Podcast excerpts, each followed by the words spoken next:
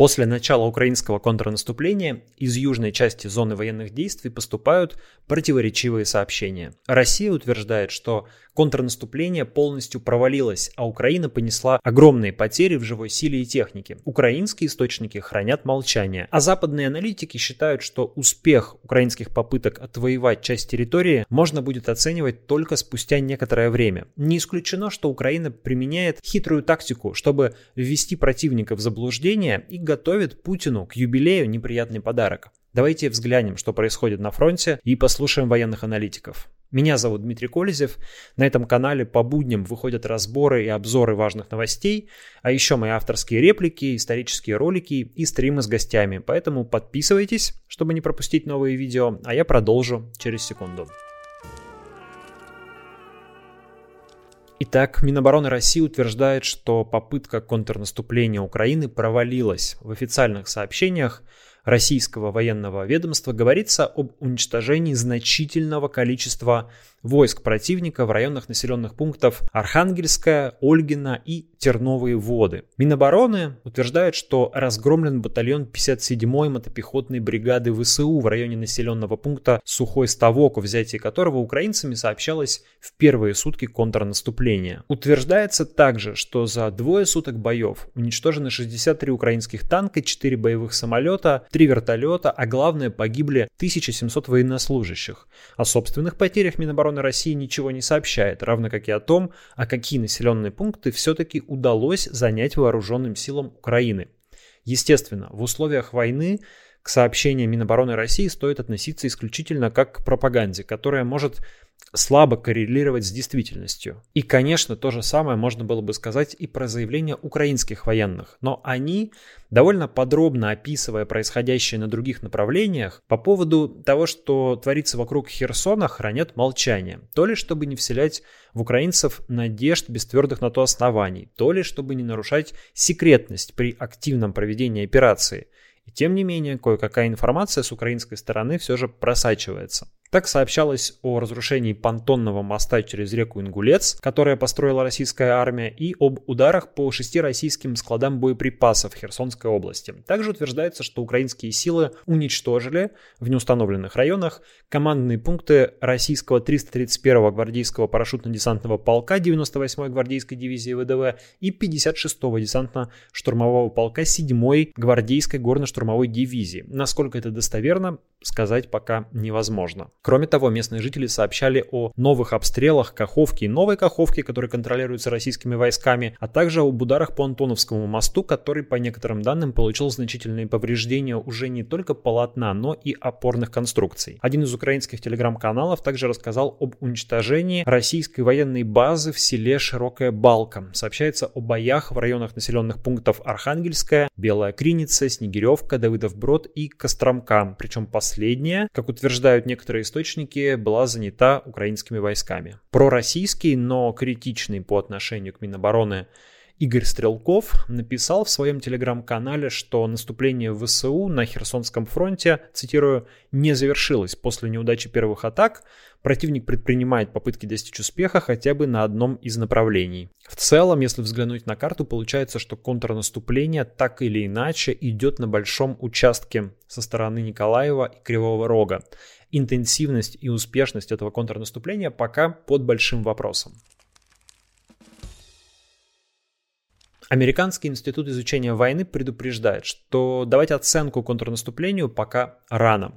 Военные действия такого масштаба, считают его аналитики, не могут увенчаться успехом или провалом за день или неделю. Украина долго готовила контрнаступление, уничтожая российские линии снабжения, склады и командные пункты. В результате, возможно, у Украины есть перевес в артиллерии и большой запас снарядов. Однако украинское командование признает, что у ВСУ при этом нет достаточной массы бронетехники, чтобы начать молниеносное масштабное контрнаступление. Им придется действовать медленно, и довольно осторожно.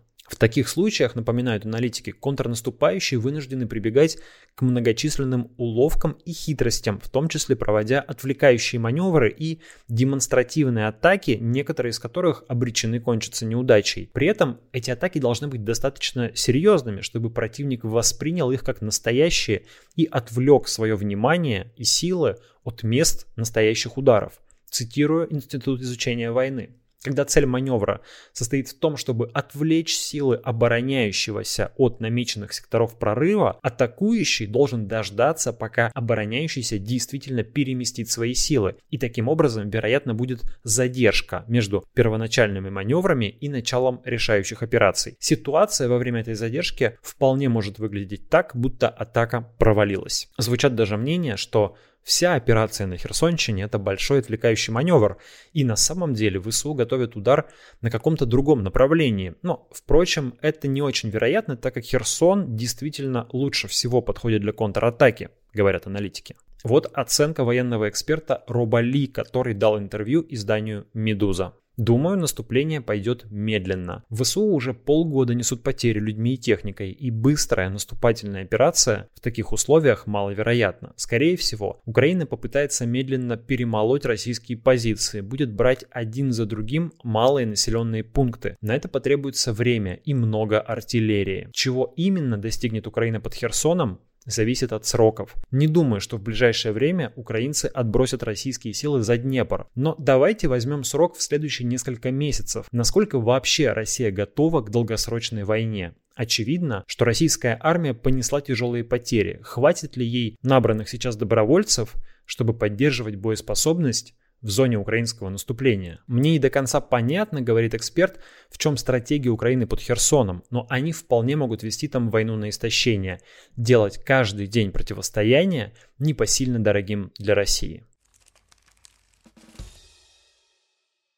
Учитывая это, а также туман войны и интенсивную работу пропаганды с двух сторон, Давать оценку происходящему пока явно преждевременно. При этом одновременно активизировалась ситуация в Донецкой области. Там в районе Горловки ВСУ, вероятно, удалось отбить у сил так называемой ДНР часть населенного пункта Новоселовка. Украинские источники утверждают, что Владимир Путин якобы приказал военным к 15 сентября выйти на административные границы Донецкой области, сдвинув таким образом дедлайн, который ранее был определен на 31 августа. Но сомнительно, что такое быстрое продвижение российских войск в Донецкой области возможно. Сам Путин вчера, встречаясь со школьниками в Калининграде, определил какую-то новую цель войны. Он заявил, что это уничтожение некоего антироссийского анклава, который создается на территории Украины.